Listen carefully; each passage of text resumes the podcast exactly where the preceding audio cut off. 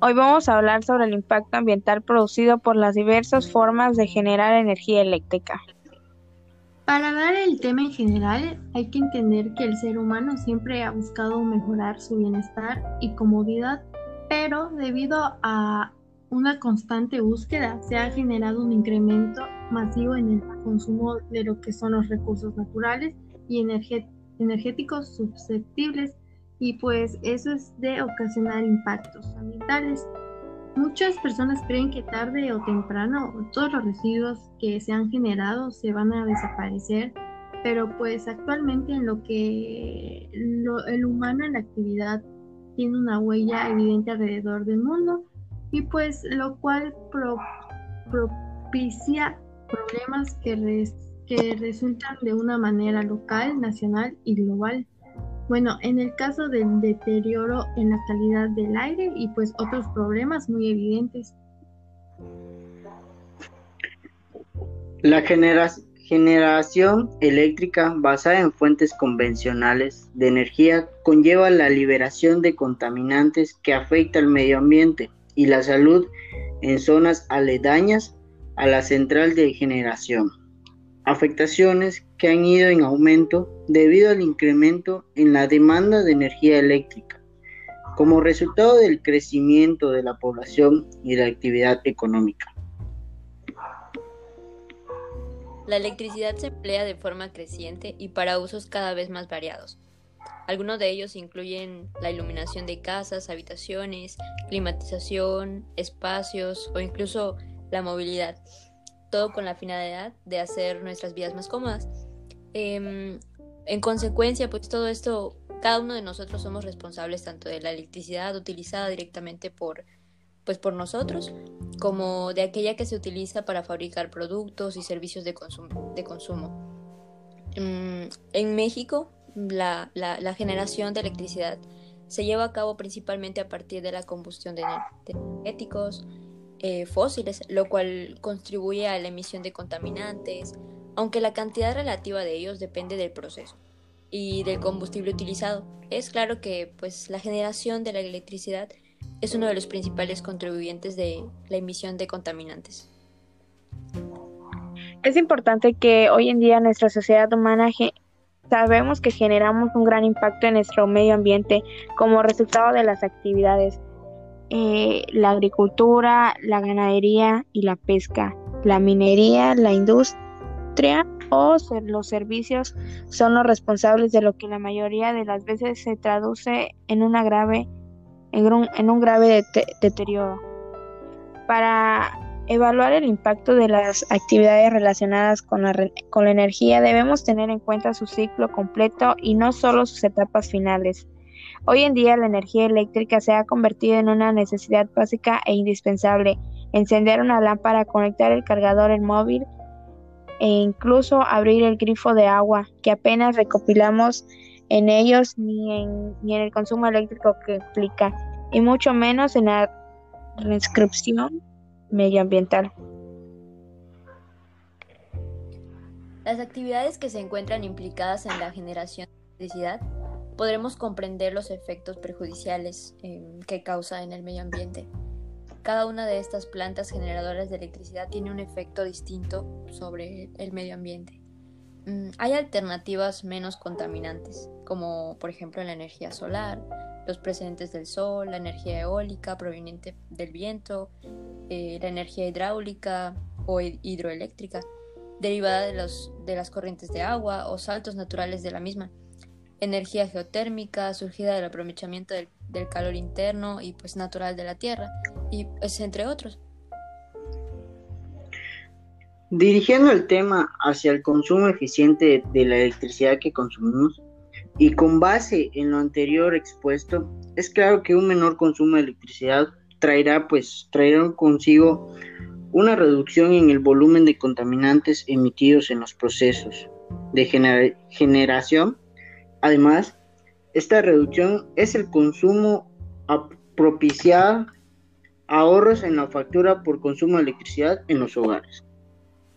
Bueno, una reflexión crítica sobre la relación entre el sistema socioeconómico y el ambiente provienen de centros de investigación de universidades de Argentina, Colombia, Chile y México, que eso a su vez parte de programas de apoyo a la investigación o una información o una formación de investigadores en lo que es temas ambientales. La revista aspira a difundir los resultados de esos esfuerzos que por la condición histórica de América Latina, eh, su exuberancia ambiental demanda entender relación entre la sociedad y el ambiente y las acciones necesarias para la conservación. Eh, hay artículos publicados que denotan la preocupación por el desarrollo dependiente de los recursos naturales, el acaparamiento de las, tierras, el papel de la biotecnología y la política minera, el interés en las relaciones sociales que contrarresten los impactos ambientales del sistema, sistema socioeconómico.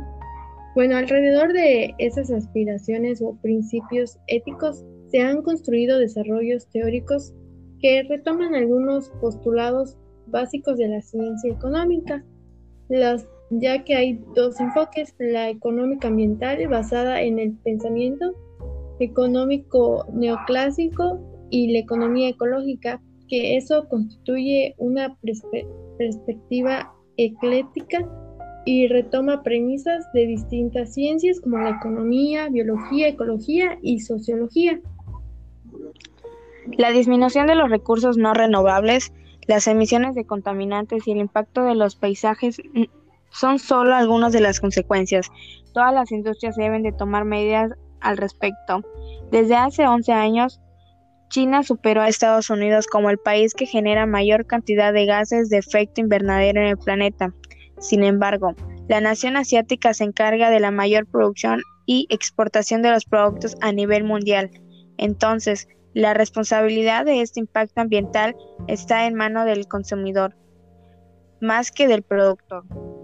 Esta es una situación que se ve reflejada también en muchos países del mundo, por lo que en el cuidado del medio ambiente no solo están en manos de las empresas, sino también de los ciudadanos. La contaminación acústica y visual de fuentes energéticas, así como la contaminación directa al agua, suelo y otros factores que impactan en la salud tanto del medio ambiente como de las comunidades, los residuos derivados del consumo energético, los cuales son difíciles de tratar a través del tiempo.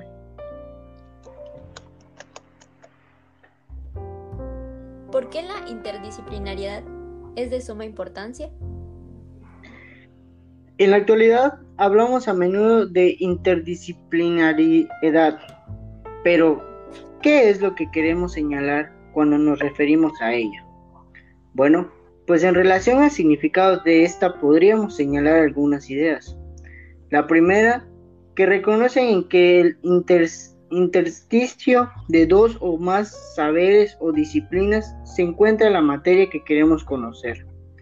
Otra idea sugerente es que se torna difícil, por no decir imposible, conocer desde ese intersticio a través de una sola disciplina y que la interdisciplinariedad se constituye en un método de investigación que permite alcanzar el conocimiento de temas determinados y o sistemas complejos.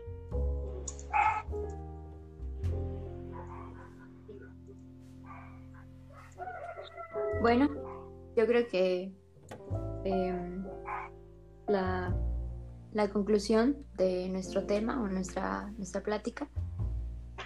La vida moderna pues está teniendo como consecuencia en, en, incremento en el consumo eléctrico y debido a la manera en la que generamos la electricidad, esto está ocasionando que la emisión de grandes volúmenes de contaminantes a la atmósfera eh, sean excesivos, lo cual tiene impactos negativos sobre el ambiente y la salud pública. La consecuencia más inmediata de la crisis energética en las políticas de los países industrializados fue la toma de consecuencia de los gobiernos de la vulnerabilidad de sus economías, excesivamente dependientes del petróleo. Eso sí, una forma de abordar este reto es mediante la eficiencia energética, la reducción del consumo eléctrico en el hogar no solo genera beneficios económicos a la familia, sino también al medio ambiente y a la salud humana, dado que todos somos responsables, directa o indirectamente, de la liberación de contaminantes de la generación de electricidad. Todos deberíamos también actuar para reducir tales emisiones. Afortunadamente, a nuestro alcance existen medidas que podemos implementar de forma individual, las cuales derivamos de un menor consumo eléctrico y por tanto en ahorros del pago de energía eléctrica, así que como, como la disminución de emisiones contaminantes afectando menos el ambiente y la salud de las personas.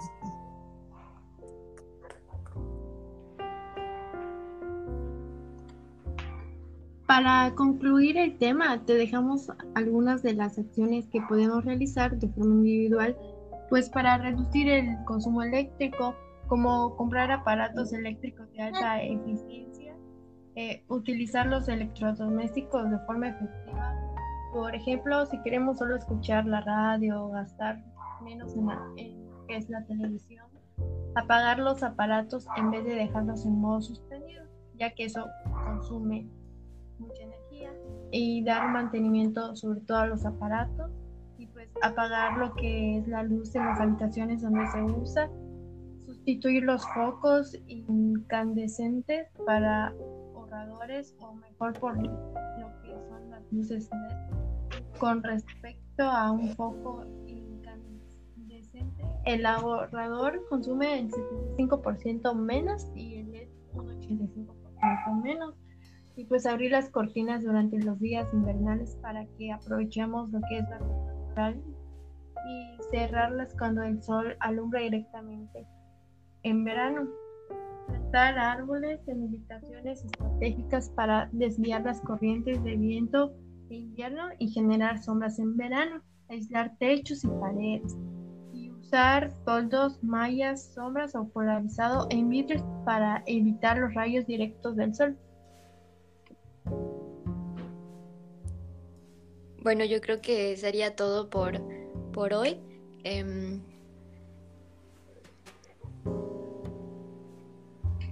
muchas gracias por la conversación.